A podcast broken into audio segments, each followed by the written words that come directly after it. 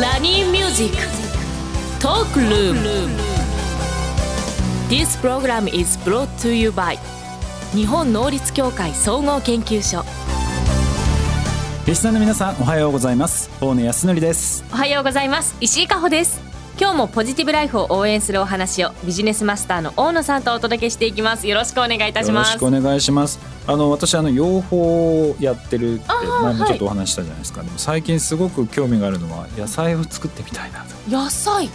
え作りたくないですか？いやずっと思ってるんですけどなかなか手を出せずに。ね野菜栽家庭菜園培。とかやってみたいなと思ってるんですけど、ね。そう家庭菜園とかもやってみたいんですけど、うん。どうしたらいいかってなかなかわかんないじゃないわかんないです本当に。今日はですね、はい。今日のゲストを聞いてみましょう。あいっぱいいろいろねこう。う今そちらのこの野菜栽培のところでいろいろビジネスをされている方なのでちょっと楽しみに。勉強させていただきます。それではこのコーナーからいきましょう。大野康則のライフシフトマインドこのコーナーは一歩先を行く社会人のヒントを大野さんから素敵なゲストをご紹介いただきお話しいただきます。本日はプランティオ株式会社代表取締役芹沢隆義さんにお越しいただきました。よろしくお願いいたします。よろしくお願いします。このあのプランティオという会社は今どういうこう事業を今やられてる会社さんなんですか？はい、グローという名前の、まあ、育てるとか育むとかいう名前の野菜栽培のガイドとリマインドシステムをコアにして、まあ、カーナビみたいなもんでして野菜栽培のカーナビみたいなもんだと思っていただければいいんですけどでカーナビ作っても車に乗せないと意味がないので、まあ、それを搭載した、えービルの上の農園とか、まあ、僕らはあのシェアリング IoT 農園って呼んでるんですけどそういったものを展開しております。大丈夫ですか？石井さん。ほら。一個ずつ説明してもらってもいいですか、まずこのガイドというのは、はい。スマートフォンかなんかで教えてくれるんですか、そうですね。僕らが開発している世界で初めての6つの機能が一つになっている IoT センサーがあるんですけれども、はい。はい。グローコネクトと言いまして、はい。そのグローコネクトとあのスマートフォンアプリを組み合わせることでそれを野菜栽培をしているところにそのセンサーを挿すと、うん。そろそろ水やりしてくださいとか間引きしてくださいとか、ええーーそろそろ収穫時期ですっていうのがガイドされるガイドとリマインドがされる仕組みです。え欲しい。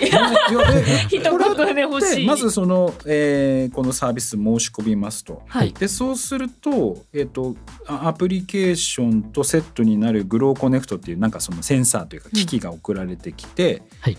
でそのアプリで例えば野菜トマトを植えますとか、うんうん。キュウリを植えますとかっていうのをはい。記録する感じですか、あいええっ、と僕らはですね今片っ端からビルの上とかはいはいはい。公園の一角とかにそういった僕らの IoT 農園を作っていまして農園を作られてるんですね。で、えっと僕らのサービスサイトから見ていただくと農園の一覧が見えますんではい。その農園に行っていただくとスマートフォンアプリで登録ができてで、うん。その場でスマートフォンアプリから農園の解錠ができてうん。中に入れます。うーん。そうするとこの grow connect というセンサーがすでに刺さっていますので、うん。アプリを立ち上げていただくと今しなきゃいけないお手入れがガイドされていてそれに従って野菜栽培をするという仕組みです。なんかゲームみたいな感じですね。そうですね。うん。僕らは agritainment って呼んでるんですけどそういうゲーミフィケーションも含めてアーバンファーミングを楽しむっていう流れですね。それってその一角のまたどこかのスペースを自分たちが借りるっていう感じなんですか？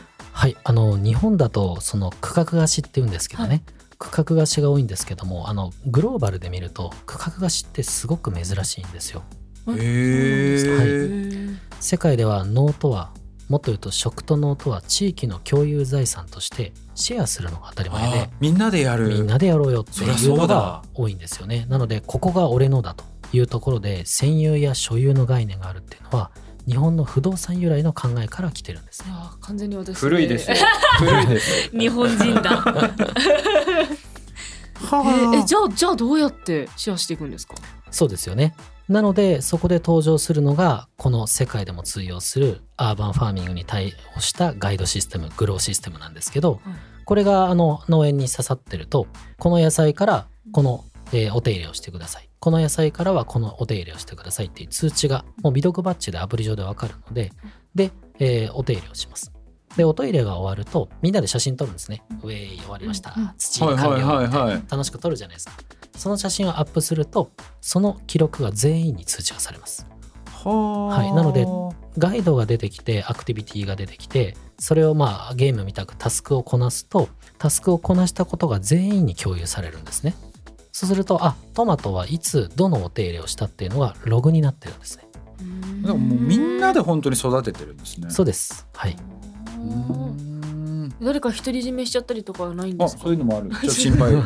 はいあの誰がどうお手入れをしたのかがみんなが分かっているので分散型の DAO 的な感じでみんながゆるく見守ってるんですよね。なので急に知らいない人が入ってきて急に野菜をあの取っていくってこともそもそもスマートロックでロックがかかっているのであ。オーナーが OK を出さないとないのでそういうことは発生しないですね。ああ、い、いな絶対家にいない日とかもあるからまあそうですね。デザイン難しいなと思ってたんですよ、ね、人が代わりにやってくれるから、うん。でねしかもその一人だとちょっと心が折れちゃったり、はい。飽きちゃったりするじゃないですか、はい。みんながいると、はい。なんかこうやるモチベーションにつながっていく。そうですね。はい。なのでアプリ内のコミュニティ機能でちょっとじゃあ今日僕間引きやっとくんで明日水やりお願いしますみたいなそういうやり取りがあの繰り広げられていてみんなでこうそのまあ農園をまあ守っていくというかいう感じですね。はいこれ事業内容的には要はこれどういうところでマネタイズされてるんですか？はい、我々はまずその、えー有給地をお持ちの方々、まあ、どんな場所でも構わないです。まあ、日が入るところであれば。そこで、あこういった、まあ、コミュニティ菜園といいますか、まあ、僕らはあの都市型農園と呼んでるんですが、作りたいよという方から、まずお題をいただいて、都市型農園を設置します。で、この IoT システムが入っている状態で納品をしまして。で、えー、とあとはやっぱりこの農園の運営がやっぱりできないよって方もいらっしゃるので、そこに対して僕らがサポートして、あの週1回か2回とか、フィールドコーディネーターと呼ばれるメンバーを派遣して、えーファシリテートのお手伝いをする。っていうところがビジネスモデルですねはい。なるほど今でもこの世界初はい。マグロコネクトのようなのは世界初というお話だったんですけど、はい今までなんでこういうのって出てこなかったんですか？はい。あのーやっぱり根強くあるのは、日本では、この手のものは全て農業だという確一的な捉え方があって、うんでも冷静に考えれば農業という産業になる前に人々の脳的な営みっていうのはあったわけで、うんでみんな家庭菜園とかガーデニングとかあるんですけどそこにみんな目を向けなかったんですよね。ただ世界ではアーバンファーミングというものが世界的に広がっていてもう世界の主要都市ではもう社会実装されてるんですよね。例えばロンドンだともうロンドンの街中に3000箇所以上の農園があります。はい、フランスにも昨年一昨年かナチュール・ユベンヌという世界最大の屋上農園ができています。それぐらい一般の方の野菜栽培が広がっているのにこの日本ではまあまあ農業でしょ俺知らねえ私知らねえ農家が作るんでしょってなってるんですよね、うん。農耕民族だったのに。うん。確かに。はい。いやでも世界では今こういう流れすごいですね。すごい。そうですね。食料安全保障とかやっぱり安心安全な食は自分たちでも担保して自分たちの手の届くところに置いておきたい。こういうのをグリーンフードインフラっていうんですけれどもそれを作ろうっていうのが各国実は急務でしてもう気候変動や気候危機でもういつ農業という産業がどうなるかわからないそもそも農業という産業が構造が老朽化していてどうなるんだっけっていうところでやっぱりこういった民主的なボトムアップな動きが進んでるんですね。これは今本当に世界で加速してるのはこのアーバンファーミングという流れが進んできてると。そうですね。これ日本国内ではもう本当にこれからというような。そうですね。あの今年 COVID-19 が少し落ち着いてから急に僕らにお話が来まして、あのやっぱりこういうもの大事だと思うんでやりたいですっていう企業さんが続々と手を挙げてくださっています。あ会社とかもいいですね確かに。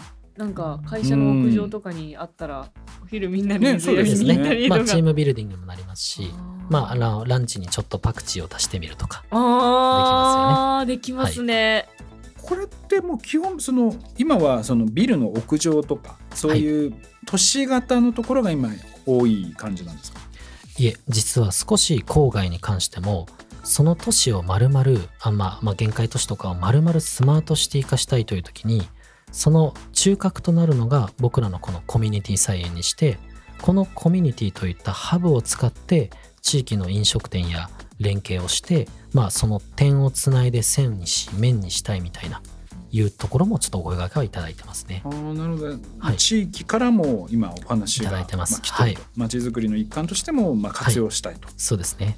いいな近くにこういうのあったら私絶い対やでもそうですよね、なんはかい楽しそう。そう。シンプルに。やっぱりなんか私いいなと思ったらやっぱり農業って難しいイメージ、ねなくない？もう100%難しいだろうなと思ってます、どのタイミングではい水をあげればいいのかとか、あとうん。病気とか含めてどうしたらいいのか全然わからない、わかんないですよね。